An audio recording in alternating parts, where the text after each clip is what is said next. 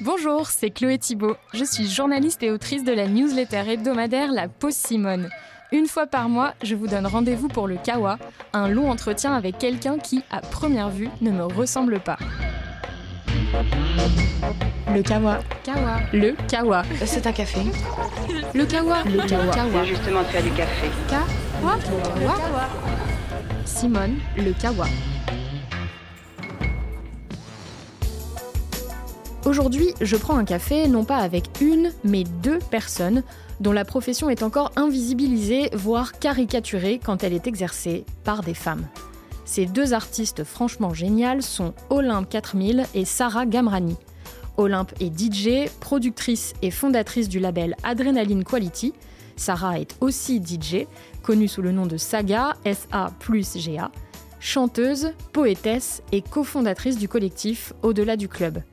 Alors non seulement elles ont beaucoup de talent, mais toutes les deux s'engagent au quotidien et militent pour des nuits plus inclusives et plus safe. J'ai beaucoup de questions à leur poser. Bonjour Olympe. Bonjour Chloé. Bonjour Sarah. Bonjour. Vous avez euh, Louis Fine toutes les deux, alors vous l'aurez remarqué, je vous ai présenté en tant que DJ et non pas en tant que DJ. Est-ce que c'est important pour vous? Tu veux y aller en premier Vas-y, vas-y. Euh, ouais, c'est. Bah, du coup, DJ, c'est un. Ça vient de l'anglais disc jockey. Du coup, y a. On, on dit souvent qu'en français, on n'a pas besoin de l'accorder. Surtout que et, ça... en fait, c'est un suffixe qui, euh, qui est ajouté au nom pour euh, parler de quelque chose de d'assez petit, d'assez mignon et de. Voilà, mignonnette, une maisonnette pour d'autres exemples, on va dire. Du coup, on ne veut pas euh, l'affilier ou en tout cas le, le, mettre juste après DJ pour, euh, pour, nous, euh, pour nous nommer ou nommer notre profession. Du coup, c'est ju juste E disc jockey et ça reste en anglais comme ça, donc ça ne s'accorde pas ou il n'y en a pas de, de suffixe après. Olympe, quelque chose à ajouter? Non, je suis totalement d'accord. Je plus sois les mots de Sarah. Est-ce que c'est quelque chose que vous avez déjà entendu, qui est fréquent? Ouais, franchement, c'est assez fréquent. Euh, voilà, j'ai l'impression qu'il y a quand même beaucoup de, de, de, personnes qui ont fait de la pédagogie dessus et, et qui ont vraiment ouvertement dit que c'était juste DJ dans tous les cas. Mais, euh, mais ouais, c'est assez fréquent, surtout des personnes qui connaissent pas vraiment du coup le milieu des musiques électroniques, des personnes peut-être même plus âgées ou des générations un peu au-dessus de nous et qui euh, peut-être avaient l'habitude de le dire. Mais donc voilà. J'avais retenu un, un, post Instagram du collectif Sœur Malsaine mm -hmm. euh, intitulé On ne dit pas DJ. Et parmi les, les, phrases de ce post, on pouvait lire Quand vous dites à une personne qu'elle est DJ, vous lui dites qu'elle est une petite DJ, c'est-à-dire la version moins 1 du DJ. D'autant plus que DJ est un acronyme et n'a pas besoin d'être féminisé, comme tu viens de le rappeler, euh, Sarah. Alors, Commençons par euh, établir quelques chiffres. En 2023, le Centre national de la musique a publié son état des lieux de la présence des femmes dans la filière musicale, basé sur des chiffres de 2019. Et concernant les musiques électroniques, on était à 11% de femmes. C'est vrai que quand on évoque le sexisme dans la musique, euh, le manque de parité, on entend toujours parler du rap, et là, dans ce rapport, les rappeuses s'élèvent à 10%. Donc finalement, 10% dans le rap, 11% dans l'électro. On se rend compte qu'on a le, problème dans ces deux genres musicaux. Qu'est-ce que ça vous évoque? Est-ce que ça, ça, vous semble correspondre à ce que vous voyez dans votre pratique? Euh, alors, il me semble justement, il y a une étude qui est sortie l'année dernière sur les line-up de la musique électronique euh, et qui rappelait qu'il euh, y a eu une diminution euh, de, des personnes sexisées sur les line-up euh, des musiques électroniques. Donc on est passé, il me semble, de 20% à 17%. Donc euh, moi j'ai le sentiment que euh, que il y, y, a des améliorations mais qui sont pas encore suffisantes et qui sont et qui sont enfin qu'il y a une marge de progression assez énorme quoi. Ouais, moi j'ai cette impression aussi. J'ai l'impression qu'aujourd'hui, c'est. Euh, enfin, ça passe plus inaperçu quand euh, les line-up ne sont pas paritaires ou euh, mixtes ou qu'il a pas. Enfin, que c'est pas assez représentatif ou assez divers. À l'époque, enfin, je sais pas, je, fais un peu une. une un, un, marquage dans le temps pré-Covid, post-Covid, parce qu'en fait, il y a aussi ce moment-là, euh, 2020, où il y a plein de, de, bah, d'organisatrices de, de, soirées, de collectifs, de personnes qui travaillent dans cet écosystème-là, qui ont eu aussi euh, cette prise de conscience sur euh, le manque de représentativité et de diversité dans, sur ces scènes-là. Et, euh, et, du coup, bah, après Covid, ça a été de plus en plus paritaire, on va dire, sur les line-up présentés.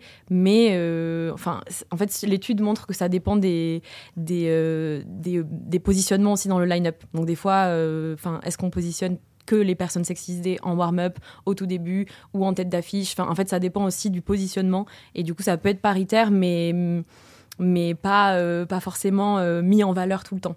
Donc, euh, il y a ça. Après, ouais, ces chiffres, ils sont, ils sont assez importants parce que ça montre la marge de progression du coup qu'on peut encore avoir. Même si euh, nous après peut-être j'ai l'impression on est un peu dans un entre-soi aussi où on a beaucoup de copines euh, qui mixent et dont c'est le métier aussi, donc on, se supporte et on, on, se comment dire, on s'élève tout ensemble. Donc on, ce qu'on voit c'est qu'il y a de plus en plus euh, de femmes, de personnes non binaires qui, qui mixent autour de nous et qui produisent aussi.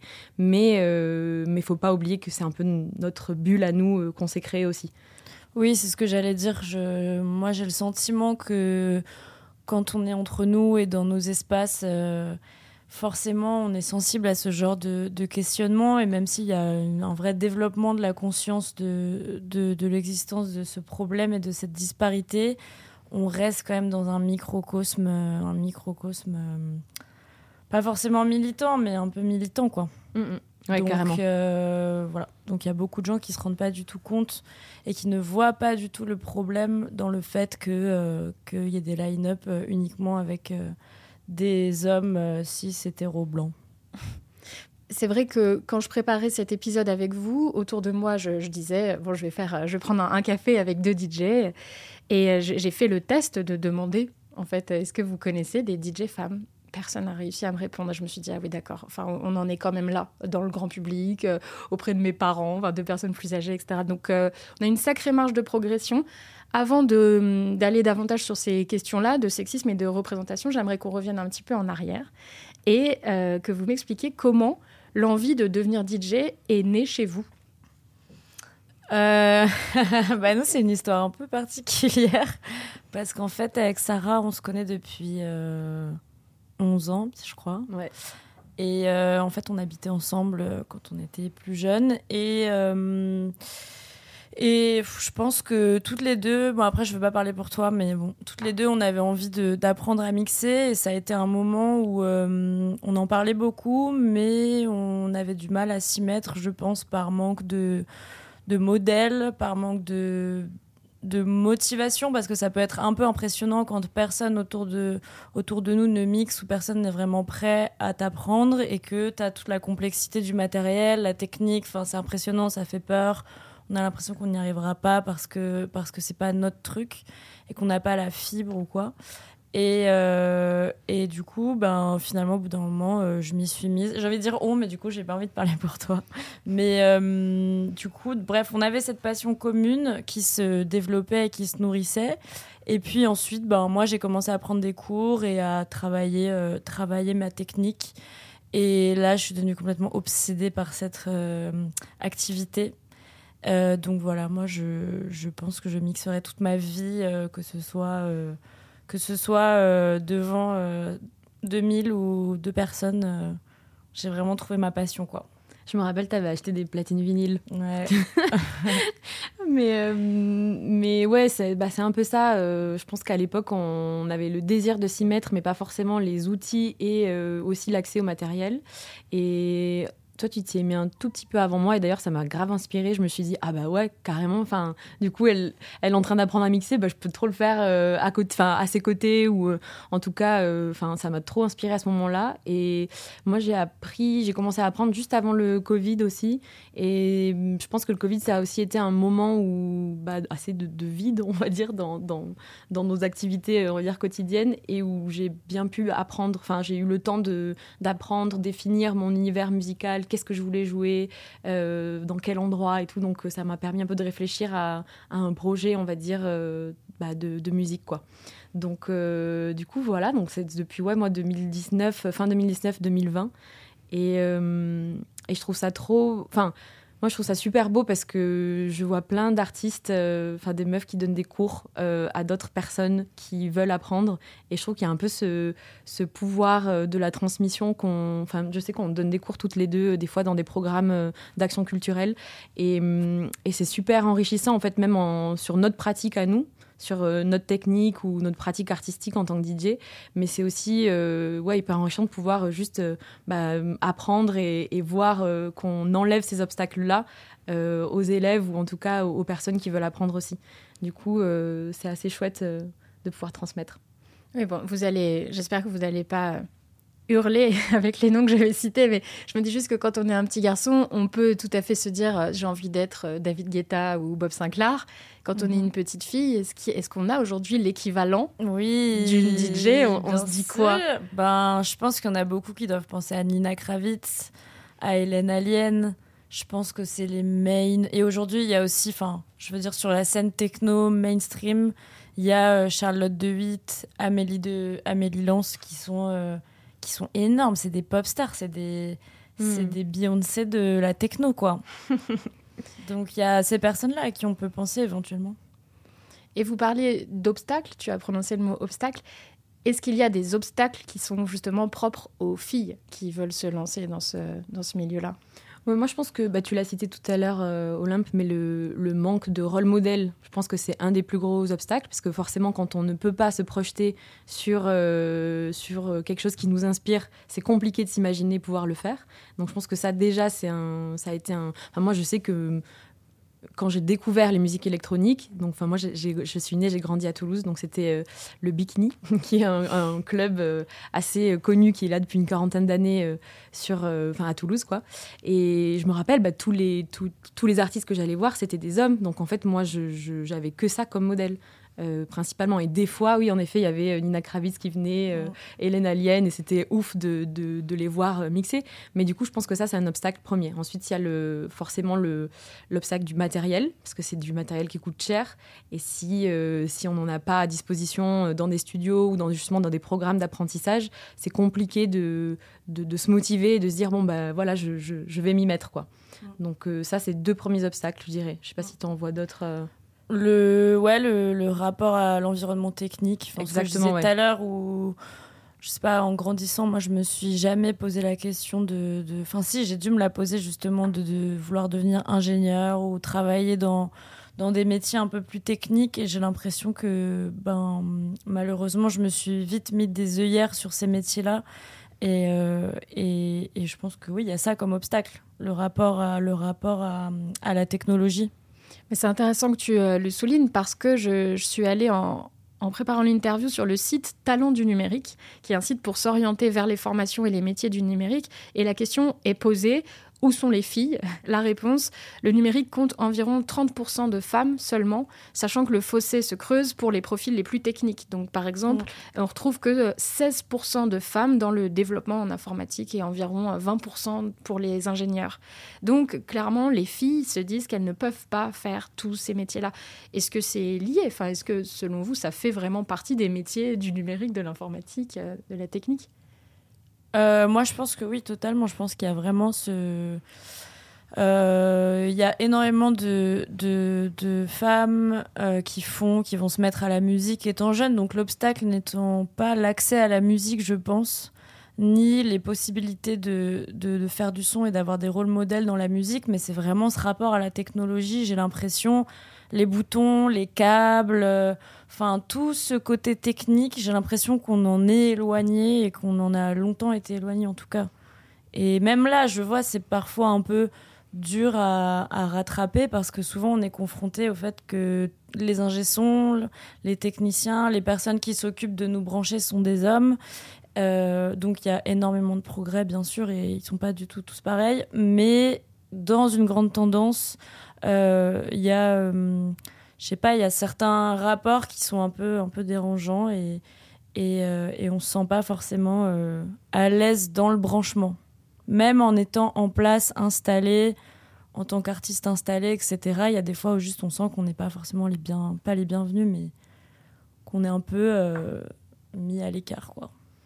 Et moi, je, voulais rebondir aussi parce qu'on parle du coup de, de la place des femmes dans le métier de DJ, mais du coup, il y a aussi tout l'écosystème on va dire nocturne et des musiques électroniques où on retrouve euh, ces mêmes disparités, notamment du coup dans les, euh, les métiers techniques, donc tout ce qui est euh, technicienne bah, du son, des lumières, mais aussi les métiers des programmations et de direction artistique où du coup il y a, il y a de plus en plus, on va dire, de femmes à ces postes-là, mais si on prend les, enfin, le rapport, enfin, c'est pas, il y en a très peu quoi finalement. Et, et je pense que du coup, bah, c'est tous ces postes clés qui, euh, qui mérite en fait d'être euh, bah, d'être rendu, enfin d'être valorisé et aussi d'être rendu accessible euh, aux personnes sexisées tout simplement parce que le, le changement et le, enfin va se faire à tous les à tous les niveaux vraiment à tous les niveaux. Et c'est vrai que la plupart du temps quand on joue en club on est accueilli par des techniciens. Et que euh, du, coup ouais, le rapport peut être aussi euh, dominant en fait. Soit on va pas nous parler directement à nous soit on mm. va pas euh, enfin moi je joue aussi dans un, duo. Donc on est deux. Avec c'est un duo mixte du coup. Et quand j'arrive en club parce qu'on joue en club ou en salle de concert on, directement on ne dit pas vous on dit tu. Et on parle au mec en fait et du coup à chaque fois il dit on est deux on est deux mm. on, on peut nous parler à nous deux et, enfin, vraiment, et moi, j'ai je, beau être hyper militante sur tous ces euh, sujets-là. Quand ça m'arrive à moi, des fois, je suis en mode, mais attends, mm. qu'est-ce qui est en train de se passer là? On est en train de m'écarter de, le, de, de, de, mes balances ou d'un système son pour des, pour des raisons techniques parce qu'on pense que je sais pas où est le master, qu'il faut pas que j'aille, enfin, que je sais, enfin, vraiment, c'est hallucinant et ça m'arrive euh, une fois sur deux, donc c'est hyper fréquent. Tu vas nous mettre le bazar dans, dans les boutons, quoi. Ouais, non, mais carrément, enfin, vraiment de me regarder, en fait, hop, changer de direction de regard et parler au mec en disant voilà, le master est là, il faut pas le toucher. Bah, je sais ce que c'est un master, enfin, je. Je connais mon équipement en fait, donc euh, donc voilà et ça ça arrive super souvent. Je dis pas que c'est tout le monde, mais vraiment euh, c'est hyper fréquent. Donc euh, je pense que le changement vient vraiment à, à tous ces postes clés où on a besoin de plus de diversité et, et aussi de, de ouais, d'une prévention et d'une sensibilisation à tous ces enjeux-là euh, de, de violence, enfin de micro-violence ou de violence sexiste et sexuelle, quoi. Mais vous, vous l'incarnez donc ce changement parce que vous vous engagez, vous donnez des, vous donnez des cours avec des programmes d'accompagnement. J'avais noté Move Your Gambette. Ouais. Est-ce que tu veux bien euh, nous en dire un, nous en dire un mot? Qu'est-ce que c'est? Yes, alors c'est une structure qui a été créée par euh, une DJ productrice et harpiste qui s'appelle Bernadette à Grenoble il y a quelques années et qui maintenant a été euh, euh, récupéré et chapeauté par euh, l'association Act Right.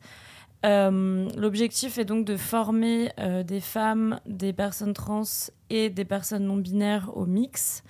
Et l'année dernière, on a oui l'année dernière, on a essayé de mettre en place une formation sur du moyen terme, donc une formation de six mois en partenariat avec l'iBot à Bordeaux, euh, on a sélectionné euh, sept profils sur base de, candidatures et euh, on les a accompagnés pendant sept mois pour, pour apprendre à mixer, à se professionnaliser.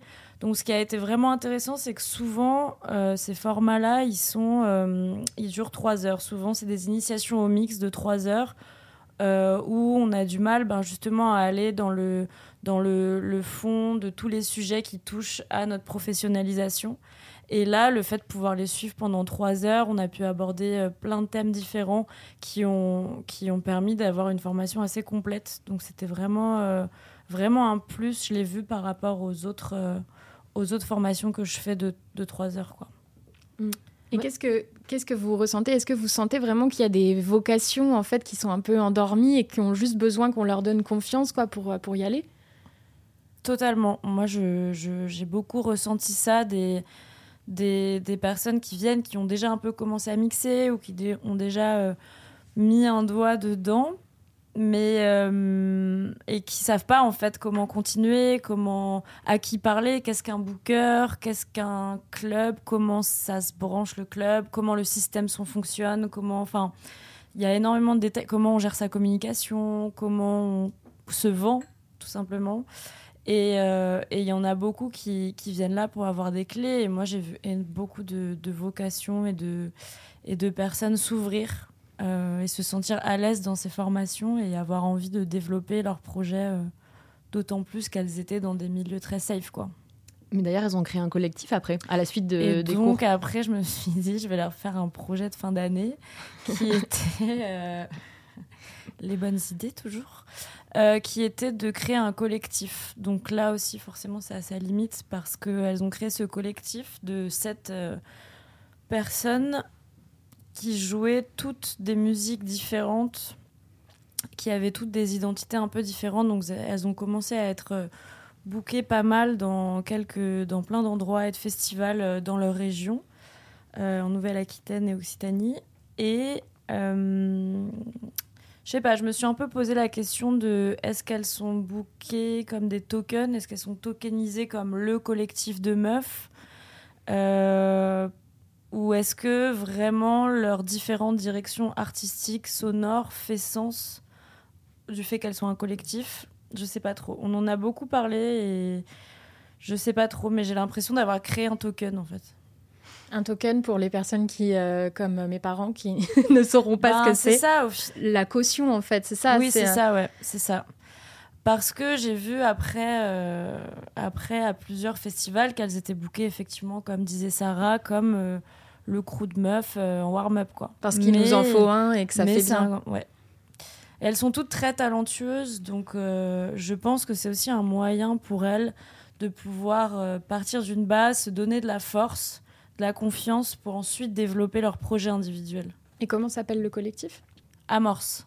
Alors, j'imagine que vous devez connaître ou avoir entendu parler d'un compte qui s'appelle Tu mixes bien sur Insta, qui dénonce le sexisme ordinaire dans le milieu de la musique électronique à travers des témoignages. Euh, là, il est actuellement en pause, mais je tenais à lire certains extraits de plein de posts que je m'étais enregistrés.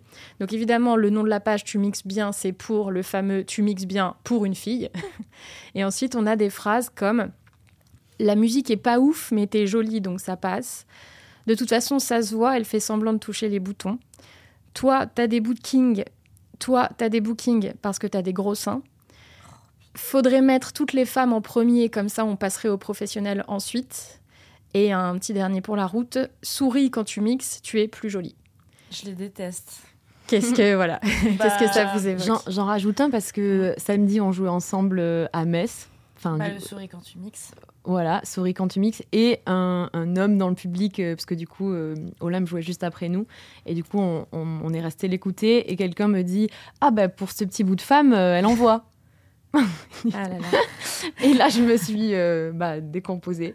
Et bon, je lui ai dit Bah non, mais tu sais qu'il y a beaucoup de femmes euh, qui mixent. Enfin voilà, quoi, c'est pas, c'est pas surprenant. Et après, il m'a dit Oui, non, mais moi, j'en vois jamais.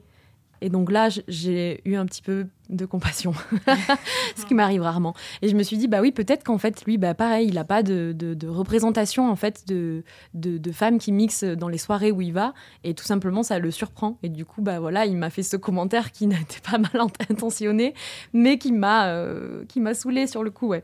Mais oui, oui, je, je rajoute celui-là parce que c'est une anecdote, euh, voilà, que je racontais euh, semaine, de cette semaine, de ce week-end, donc carrément. Mais qui Mais- devait, pardon, qui devait même être un compliment dans sa bouche. Ah bah oui, peut-être. Peut-être, oui, oui, peut-être même. En fait, c'est vrai qu'on le voit pas du tout comme ça, mais peut-être que, que lui, c'était un compliment en mode waouh, c'est génial. Mais euh, c'est vrai qu'il y a plein de... Au-delà des maladresses, il y a aussi vraiment plein de... de ouais de, de remarques euh, comme ça en fait je pense qu'on les entend pas toutes mais mais ouais ça ça enfin moi ça me ça me surprend pas quoi c'est vrai que ça fait longtemps qu'il existe ce compte j'ai pas trop vu de trucs récents mais mais ça me ça me surprend pas et ouais c'est bah, ça montre toute la dévalorisation euh, de bah, d'une femme qui est en train de faire ça. Comme si c'était réservé, comme si c'était un domaine réservé, un peu un, temple avec des gardiens du temple DJ, quoi, homme. Mm. Ben, j'ai eu aussi euh, euh, récemment, justement à la fin de mon set, il y a des fois où je suis juste très concentrée. Et hum, bref, j'ai eu à la fin de mon set quelqu'un qui est venu me voir pour me demander si j'étais triste d'être là parce que je souriais pas. Euh, j'étais juste concentrée je faisais mon je faisais mon métier quoi. Et, euh, donc non donc je lui ai dit voilà que, que je j'étais concentrée sur mes platines. Mais voilà la personne euh, enfin ça revient souvent ce truc de t'es une meuf qui mixe il faut que tu souris en fait. Il faut vraiment que tu souris. Sinon les gens croient que tu fais la gueule et ils s'ambiancent moins. Et alors je vois qu'avec les gars il y a pas ça. Avec les gars il y a plus ce côté genre deepness mystère mais une femme euh, un peu moins ouais. Et est-ce qu'il y a des injonctions liées à votre physique aussi? Est-ce qu'on vous, est-ce qu'on attend que vous soyez sexy? Il y a cette image quand même de la DJ sexy. Ouais, moi je le ressens pas forcément dans nos scènes à nous. En tout cas, je pense que ça peut exister dans d'autres types euh, de musique électronique, parce qu'il y a plein de scènes et de sous-scènes forcément. Mais nous, c'est assez. Euh, ouais, non. Enfin, moi je le ressens pas du tout. Euh. Ouais, genre j'ai joué en pyjama la semaine dernière. Exactement. mais est-ce que le pyjama était sexy? Non, il était pas sexy. non, mais après, c'est. Je trouve que aussi, même. Enfin, en gros, bah, juste être DJ, c'est aussi un, acte de performance. Et du coup, si la personne euh, veut performer Enfin, juste euh, le fait d'être sexy parce que ça lui fait plaisir et qu'elle se sent bien et que c'est son espace de liberté où elle peut se permettre de s'habiller comme elle veut, bah moi je trouve ça incroyable et c'est exactement comme, comme ça que je vois la scène. Mais, mais après, euh, si, voilà, hein, si un samedi soir, bah, on est un peu fatigué, qu'on a une grosse semaine et qu'on a juste on a juste euh, enfin envie de se mettre en pull à capuche avec une casquette et, ça ne changera rien à la qualité du son qu'on va, qu'on va jouer. Du coup, je, ouais, moi, je le vois vraiment pas comme une injonction, mais on peut pas euh, non plus dire que ça n'existe pas, je pense, dans d'autres endroits. Quoi. Mais justement, si j'ai eu particulièrement envie de vous inviter à prendre ce café avec moi, c'est parce qu'il s'est passé quelque chose euh, de fort dans, dans, votre milieu début octobre, à travers un manifeste qui s'appelle Réinventer la nuit, les DJ et les associations de lutte contre les violences sexistes et sexuelles se sont unis pour interpeller les professionnels du secteur des musiques électroniques. Est-ce que vous pouvez euh, nous en dire plus sur, euh, sur ce manifeste Réinventer la nuit? Ouais, bah c'est euh, réinventer la nuit. Du coup, c'était donc euh, début octobre. Ça, c'est né, on va dire, de, de la voix de l'artiste euh, Paloma Colombe, donc qui est une DJ qui réside à Paris aussi et qui s'est fait harceler pendant toute la durée de son set quand elle jouait dans un club à Paris. Et il s'avère que moi, je jouais juste après elle ce soir-là. Et quand, j'ai, quand je suis rentrée dans le boost pour euh, du coup prendre, euh, enfin reprendre en gros euh, après elle, je lui ai demandé si tout allait bien et elle était vraiment pas bien. Enfin, elle était vraiment en train de me dire non, non, là, ça fait deux heures que je me fais harceler par ce groupe de mecs. Ils ont harcelé aussi ma petite nièce qui est là avec ses amis. Il y a personne qui est venu me voir de l'organisation. Personne m'a demandé si j'allais bien. Je n'ai pas pu les faire sortir en fait. Donc là, je, enfin, je pense qu'elle n'a pas voulu m'inquiéter plus que ça sur le moment, mais elle, elle était vraiment pas bien. Donc moi, j'ai juste eu de la chance qu'au bout de, j'ai très bien vu qui c'était du coup, mais qu'au bout d'une demi-heure, ces personnes-là soient parties parce qu'il était tard. Mais j'aurais pu avoir euh, exactement la même si je jouais euh, avant elle. Tout ça pour dire que ça peut arriver à n'importe quel artiste. Et du coup, c'était une configuration où le DJ booth, donc l'endroit où on joue, était au milieu euh, du club et du coup le public entourait, entourait l'artiste. Donc elle était vraiment au milieu, elle n'avait pas, enfin pouvait pas en sortir non plus. Et je pense que son témoignage, enfin du coup j'en ai beaucoup parlé avec elle, forcément vu qu'on jouait sur la même soirée, et je pense que son témoignage et le fait de, vraiment de rendre ça public, donc il y a plein de médias qui ont, qui ont reposté euh, son témoignage, qui lui ont, enfin elle a fait plein d'interviews. Et vraiment elle a fait ce travail de, voilà, de, témoigner et d'ouvrir la voie sur cette expérience-là. Et de là est née des conversations du coup bah, avec le, collectif Consentis, avec Actrite, avec notre collectif du coup au-delà du club, avec euh, Anako aussi qui est euh, une artiste et programmatrice euh, au club La Machine du Moulin Rouge et qui fait un travail exceptionnel là-bas. Et, et, du coup, et voilà un peu de s'unir pour, comme tu disais, interpeller la profession. Donc déjà mettre en avant le fait que des fois, dans plein d'endroits, réaliser, enfin en gros, exercer notre métier n'est pas safe du coup parce qu'il y a plein de enfin il y a plein de comment dire de, caractéristiques euh, parce que c'est la nuit parce que les personnes autour de nous sont alcoolisées euh, parce que euh, bah, justement il y a aussi cette injonction à l'entertainment et à c'est it's just fun et du coup genre on danse etc mais derrière il y a aussi bah, des personnes qui font leur métier et nous on n'est pas forcément on est là pour communiquer avec le public bien sûr mais on n'est pas forcément dans le même dans le même mood que tout le monde quoi. Et et parce qu'il y a plein d'agressions, de, de, de microagressions euh, sexistes en fait à, plein, euh, à plein d'étapes en fait de, notre soirée quoi. Et du coup, euh, bah voilà, réinventer la nuit, c'est vraiment un appel collectif. Enfin, c'est vraiment une voix collective de, de, personnes sexisées dans cet écosystème là, qui, bah, en fait, on veut interpeller toutes les personnes en fait, parce que le problème, il peut venir des équipes de sécurité à l'entrée, donc qui ne nous laissent pas l'accès parce que ne croient pas qu'on qu'on soit 18 Qu'on vient performer ce soir-là. Donc il y a ça. Les organisatrices qui, du coup, bah là, il y a eu un gros problème, c'est que personne n'est venu voir si tout allait bien euh, pendant la durée de son set. Euh, des fois, qui ne nous raccompagnent pas ou qui ne nous accueillent pas euh, à l'entrée des clubs alors qu'on vient à peut-être à 3 h du matin, on en repart à 7 h du matin. Donc il y a aussi ça.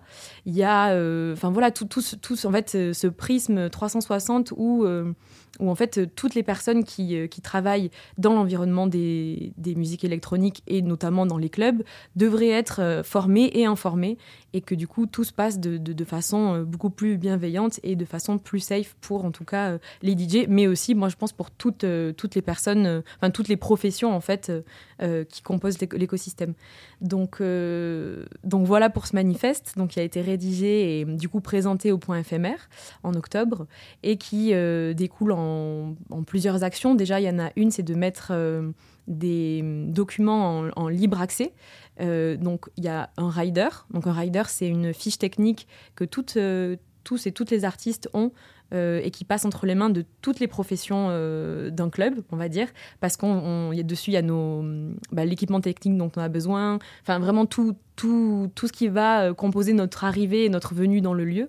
Et du coup, déjà de rajouter en fait euh, une ligne et plusieurs paragraphes sur la prévention et la sensibilisation aux violences sexistes et sexuelles que nous, en tant qu'artistes, on exige obligatoire que le club soit formé. Donc déjà, ça rajouter dans son rider, c'est euh, ça n'existait pas avant. Donc on aimerait que ça soit vraiment et, et bah, mis dans tous les riders de tous les artistes.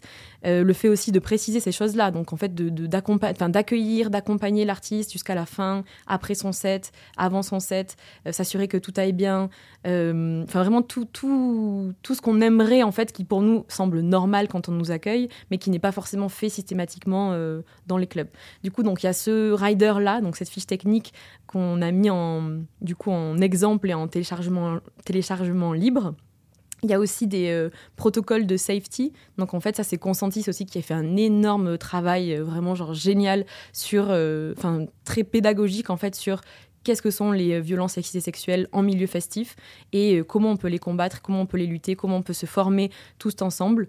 Et donc il y a ce protocole de safety qui, vise à être aussi envoyé aux promoteurs et promotrices de soirées, et, euh, ainsi que plein d'autres ressources qui pourraient être euh, du coup disponibles pour euh, bah, tous ces métiers-là en fait. Donc ça, et ensuite il y a, on aimerait mettre en place aussi un, enfin on va mettre en place un cercle de parole, donc qui a été aussi testé le soir du lancement du manifeste éphémère pour que les artistes, donc en non mixité, hein, donc pour que les artistes sexisés puissent avoir un espace de parole, de partage et d'écoute sur leurs expériences et sur ce qu'elles peuvent vivre en fait dans leur profession. Et donc ça, c'est pareil, on le fait donc avec Au-delà du club et Consentis. Et donc il y a une psychologue aussi de Consentis qui sera toujours présente dans les cercles de parole. Et euh, ça se passera donc euh, dans un espace du bar à bulles, donc qui est le bar euh, accolé à la machine du Moulin Rouge. et donc voilà, donc ça c'est pour, pour très bientôt. Je voudrais juste citer un extrait du manifeste dans lequel on peut lire que depuis cinq ans, la part des DJ femmes et minorités de genre augmente au sein des programmations de festivals et des clubs, mais que malgré ça, vous êtes encore trop souvent victime de violences sexistes et sexuelles lors de vos prestations. Et ce qui est intéressant, c'est enfin, de la part des membres du public, comme ça a pu être le cas avec euh, la DJ Paloma Colombe, mais aussi des professionnels. En fait, l'accent dans le, dans le manifeste est mis sur évidemment euh, les remarques, les remarques sexistes, les attouchements non consentis qui peuvent venir du public. Mais ce qui est aussi pointé du doigt, ce sont euh, les remises en question permanentes des capacités techniques, les attitudes condescendantes et ce que je disais, même la différence de cachet entre artistes de même notoriété, s'il s'agit d'un homme ou s'il s'agit d'une femme. Ça, c'est important aussi de, dénoncer ce qui se passe au sein même de la profession. C'est hyper important aussi, ça rejoint un peu ce qu'on disait tout à l'heure sur le fait de, de, pointer du doigt en fait tous les, enfin, toutes les étapes et toutes les professions concernées. Et, et en effet, oui, c'est, en fait, c'est le but, je pense, c'est de montrer que c'est global et que ça fait partie d'une structure, d'un système, et que du coup, euh, peut-être que le, ou la DJ, c'est la partie visible parce que c'est, celle qu'on voit, mais que du coup, derrière, il y a tout un écosystème qui, euh, comme dans tout environnement euh, de travail, fonctionne encore sur, euh, bah, sur, sur des bases euh, patriarcales, on va dire, et qui peuvent être violentes euh, envers nous. Donc je pense que ça a été dit, redit, ça se sait. Enfin, j'ai l'impression que ça se sait. Après, après, comme je disais encore tout à l'heure, on est aussi dans un entre-soi militant et, assez engagé, avec plein d'artistes trop chamés autour de nous, avec qui on peut partager. quoi. Mais, mais est-ce que ça se sait sur une plus, à une plus grande échelle?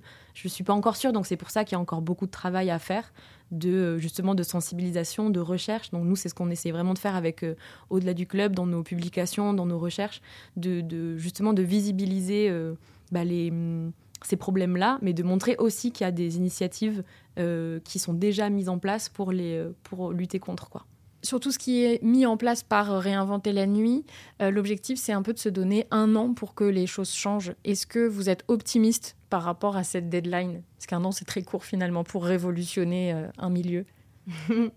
c'est vrai que... Hum, oui, c'est vrai que c'est court, mais je pense que se mettre aussi des, deadlines un peu plus euh, court terme, ça nous motive à bah, mener les projets et à mettre les actions en place. Et je pense qu'en fait, il faut juste continuer à en parler euh, tout le temps, en parler autour de nous, en parler avec d'autres artistes, euh, en parler euh, aux médias, en fait, parce que là, il y a aussi ce truc de visibiliser des témoignages qui, pour nous, enfin, c'est pas nouveau, en fait. Donc, bien sûr que, c'est très bien qu'il y ait la lumière dessus aujourd'hui, mais c'est pas nouveau. Et du coup, bah, c'est, si on en parle, c'est qu'il reste encore plein de choses à faire. Donc, donc ouais, optimiste. Et dans tous les cas, nous, on est là et et, en fait, juste même le fait de, d'insuffler ou diffuser ces, bonnes pratiques, euh, comme je disais tout à l'heure, à travers le, rider, qui est donc le document qui passe euh, dans toutes les mains de, toute la profession, ou même à continuer à, bah voilà, à militer ou à faire changer les comportements à notre échelle, je pense que petit à petit, on, peut, on peut y arriver. Et quand on parle justement de tous ces différents métiers, euh, il y a ce poste clé de programmateur qui est encore très masculin parce qu'on n'y pense pas forcément. Et d'ailleurs, ça dépasse la question des musiques électroniques. Hein. c'est vraiment euh, pour, pour, toute la musique et puis aussi bien en festival qu'en salle de concert, euh, en radio. En gros, s'il n'y a que des hommes qui programment, il y a une espèce de tendance en fait à programmer des gens qui euh, vous ressemblent, donc d'autres hommes. Et puis, comme tu le disais, Olympe, d'autres hommes blancs, cisgenres, hétérosexuels. Comment est-ce qu'on peut euh, faire évoluer ça? Est-ce que vous, vous, avez, rencontrez de plus en plus de programmatrices? Est-ce que ça bouge? Bah justement, nous, dans le, donc dans le, on a un projet donc, de publication avec notre collectif au-delà du club qui s'appelle Flashes, paroles et images pour réinventer la nuit. Euh, c'est une série, donc euh, avec plusieurs numéros thématiques. Et le premier numéro qu'on a sorti en février dernier était sur les programmations inclusives.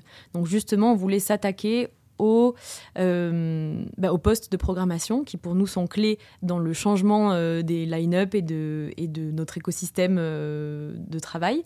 Et on est allé donc à Nantes dans un club qui s'appelle Macadam où à la tête de la programmation, il y a Anna Elsas, donc c'est une femme qui est aussi DJ et qui est aussi cofondatrice d'un collectif féministe qui s'appelle Zone Rouge à Nantes et qui est un collectif d'artistes de musique électronique. Et en gros, justement, on est allé lui, bah, poser plein de questions sur sa pratique en tant que, que, programmatrice, quel était son parcours, comment elle programmait, pour un peu aussi mettre en avant et visibiliser ses pratiques à elle. Et en fait, euh, on voit que, que, que ça, on voit vraiment qu'il ça change tout. En fait, dans, l'approche de la programmation, même dans, dans les, ce qu'elle va juste aller diguer comme artiste pour programmer. Enfin, j'ai l'impression qu'elle a un spectre tellement large en termes de genre musical et en termes de d'identité euh, des artistes que, enfin, moi je trouve qu'aujourd'hui c'est le club ou un des clubs le plus prometteur euh, en France. Et enfin, c'est un endroit où j'adore aller, où je me sens, euh, je me sens vraiment à ma place et c'est, enfin, c'est juste trop bien d'y être. Et je pense que ça se voit parce qu'il y a ce travail-là. Après à Paris, enfin, on a aussi donc, bah, j'en parlais tout à l'heure, mais Anako, donc qui est aussi artiste DJ et qui est programmatrice de la machine du Moulin Rouge et qui fait aussi un travail incroyable en programmation avec, enfin, toujours en, respectant la parité, mais c'est tellement normal. Enfin, pour nous, c'est tellement euh, la base, mais du coup, ça se voit pas forcément partout non plus. Et, euh, du coup, je pense que c'est vraiment l'accès à ces postes clés qui fait que, euh, bah, que ça peut changer, en fait, tout simplement. Et mm, enfin, ouais, je pense que c'est, enfin, pour moi, c'est primordial, en fait, ou alors que ça soit des, des co, des, des postes à deux têtes, que ça soit des co programmatrices et que ça soit des équipes mixtes et que du coup, genre, ça apporte un autre, euh, une autre perspective, un autre biais. Mais euh, je pense que c'est, c'est primordial, vraiment. Et toi, Olympe, tu as créé ton propre label, Adrenaline Quality. Est-ce que c'est aussi une, une, piste, en fait, pour que les choses changent, d'avoir son propre label?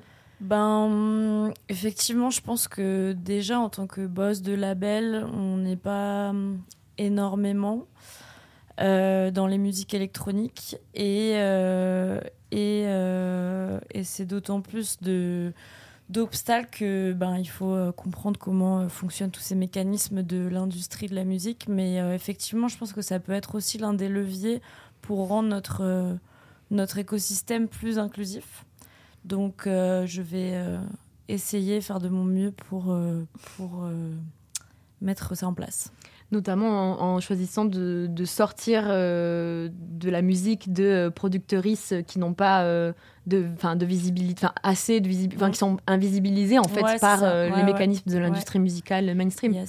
En gros, l'une des idées du label, c'est que je voudrais sortir surtout des, mm, des productrices qui, qui, qui ne sont pas forcément connues, reconnues, visibilisées pour mille variables différentes. Notamment, le, la plupart, c'est le fait que euh, qui elles se, sentent totalement euh, illégitimes de sortir de la musique. Donc voilà, j'ai pas misé sur euh, l'envie de travailler avec des artistes déjà en place et, de, les sortir, mais plutôt sur, sur quelque chose de pas du tout rentable, de, de leur donner de la visibilité. Comme j'ai la chance aujourd'hui d'avoir un petit peu plus de visibilité, j'aimerais pouvoir partager justement, justement ces c'est euh, cette médiatisation avec, euh, avec euh, ces artistes-là. Donc là, on travaille sur une compile avec notamment une. On parlait de l'accès à la technologie tout à l'heure pour les personnes sexisées. Je travaille avec une école qui s'appelle Big Beats by Girls, qui sont d'ailleurs en train de changer de nom, qui vont s'appeler We Make Noise. Et leur idée, c'est justement de lutter contre les biais sexistes en, en, donnant un accès gratuit à la technologie. Euh, donc la technologie passe par du coup la MAO. La MAO c'est la musique assistée par ordinateur et donc l'apprentissage gratuit de, euh, de, la MAO. Euh, donc voilà, on travaille sur, une, sur un various avec, avec ces personnes d'artistes qui sont ben, au tout début, vraiment tout début de leur carrière de productrice. Et voilà. Génial c'est hyper intéressant aussi, si on peut le rajouter, parce qu'on parle du coup de profession de DJ, mais aussi il y a la production mm. musicale où il y a encore, même si tu es DJ, il peut encore y avoir d'autres obstacles au fait de produire ta propre musique, notamment l'aspect technique et du coup de maîtriser mm. tout un logiciel et donc un langage. Donc le logiciel le plus connu c'est Ableton. Donc ça, euh, bah, ce, collectif fait des cours du coup euh, pour apprendre à, bah, les, premiers rouages d'Ableton, on va dire. Et euh, bah, même beaucoup de, DJ autour de nous, euh, sexisés, ont aussi cet obstacle en fait à, la production musicale. Donc je pense qu'il y a, il y a plein de, en tant qu'artiste, il y a plein de, sous-activités, on va dire, sous, euh, ouais, bah, ça peut être le, DJing, ça peut être le, comme tu disais, la MAO aussi. Et, et c'est important de, de, justement de briser tous ces obstacles-là sur, sur tous les aspects, quoi. Avant de, vous quitter, si les personnes qui nous écoutent ne vous connaissaient pas et sont curieuses d'en savoir plus sur vous, est-ce que vous pouvez me, dire où est-ce qu'on peut vous suivre? Est-ce qu'on peut vous voir? Quelles sont vos, vos actualités à chacune? Euh, alors moi, ben, vous pouvez me suivre euh, sur euh, Instagram, SoundCloud et Spotify, Olympe 4000. Et les actualités, c'est que je serai vendredi à la clôture du Stromfry Festival à la Gare des Mines, qui est, euh, c'est un festival de poésie, de performance et de diverses euh, expérimentations euh, sonores et visuelles. Sarah Moi, vous pouvez me trouver sur Instagram aussi. Du coup, mon, nom de DJ, c'est Saga, comme tu le disais au tout début. Euh, j'ai un autre projet en duo qui peut se trouver aussi sur Spotify, SoundCloud et Instagram qui s'appelle Baraka, dans lequel je suis chanteuse. Et pour tout ce qui est nouveauté et euh, sur nos projets sur le collectif Au-delà du club, sur pareil Instagram Au-delà du club. Et, euh, et du coup, il y a aussi toutes nos publications qui sont disponibles à la vente sur notre big cartel Au-delà du club notamment les flashies dont je parlais tout à l'heure. Eh bien, Olympe 4000, Sarah Gamrani, merci beaucoup pour euh, cet échange passionnant et bravo sincèrement, pour tout ce que vous, tout ce que vous menez. C'est hyper, hyper précieux. Merci à toi. Merci à toi. J'espère que vous avez aimé votre pause café. C'était Chloé Thibault. Je vous donne rendez-vous le mois prochain pour un nouveau Kawa et tous les jeudis dans la newsletter La Pause Simone. À bientôt!